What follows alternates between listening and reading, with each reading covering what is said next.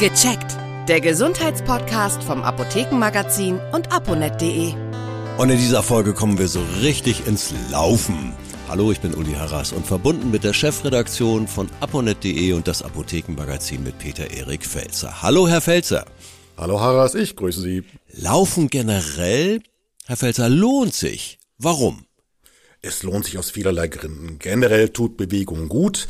Bewegung trainiert die Muskeln, die Knochen, die Sehnen. Aber Bewegung trainiert vor allem Herz und Kreislauf. Also wer sich regelmäßig bewegt, tut seinem Blutdruck was Gutes und senkt sein Risiko für Herzinfarkt und Schlaganfall. Aber was viele nicht wissen, Laufen ist auch gut fürs Gehirn. Aha, wieso das? Ja, man kann auch beim Laufen nachdenken, oder wie meinen Sie das? Das hat mehrere Gründe. Zum einen fördert die Bewegung die Durchblutung im Gehirn. Man kommt auch auf mehr Ideen. Also ich merke das selbst, wenn ich jogge und äh, ich überlege, was für eine tolle Überschrift kann man von Artikeln nehmen. Beim Laufen kommen dann auf die Idee und sagt, ja, genau das ist es.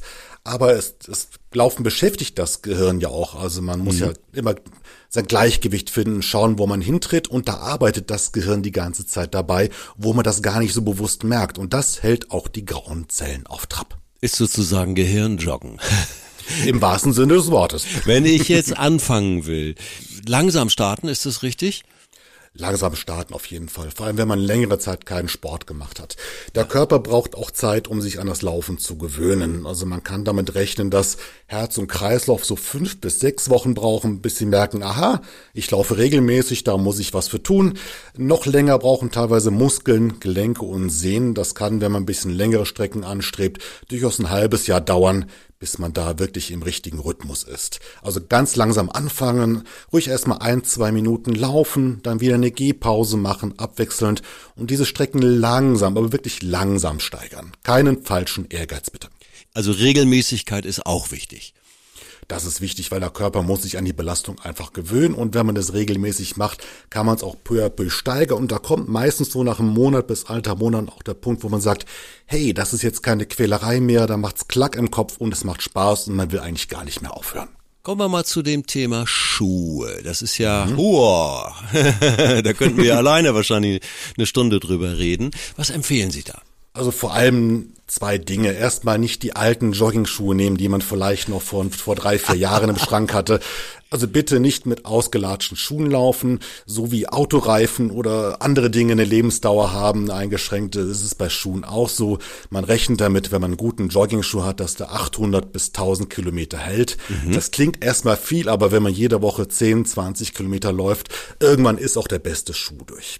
Und bitte auch bei den Schuhen auf Qualität achten. Also nicht beim Discounter mal so einen Schuh mitnehmen, wenn man denkt, boah, 20 Euro, die nehme ich mal mit, da kann ich jetzt scheu mitlaufen. Ja. Da lohnt sich's wirklich, bisschen Geld in die Hand zu nehmen. So 130 Euro ungefähr muss man rechnen. Manchmal gibt es ja auch Angebote.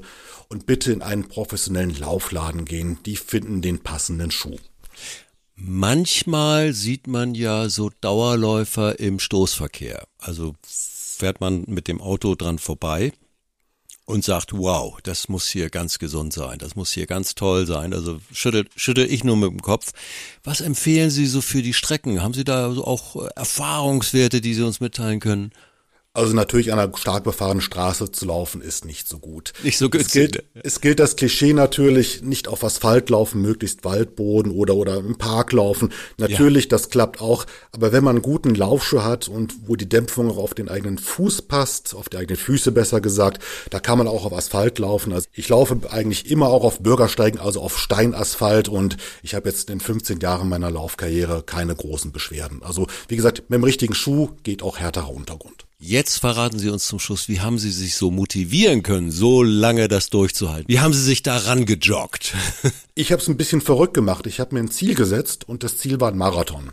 Mhm. Ein Marathon ist natürlich von der Strecke total verrückt. 42, 1,95 Kilometer zu laufen, das ist auch nicht gesund. Wow. Aber was gesund ist, dass man durch das Training bei der Stange bleibt. Ich bin dann eben auch morgens frühst aufgestanden, habe die Strecken gelaufen. Und wenn man dann beim ersten Marathon ins Ziel kommt, dann ist das schon ein ganz tolles Gefühl. Natürlich, man merkt, alles wird am nächsten Tag wehtun, aber äh, wenn es nach ein paar Tagen vorbei ist, denkt man, hey, wann ist der nächste Marathon? Sie sind wirklich Marathon dann gelaufen. Ich muss das nachfragen jetzt. Das erwähnen Sie so beiläufig. Ja, 2009 den ersten. Mittlerweile waren es, glaube ich, zwölf Stück. Wow! Also, na Mensch, da liegt die Messlatte hoch.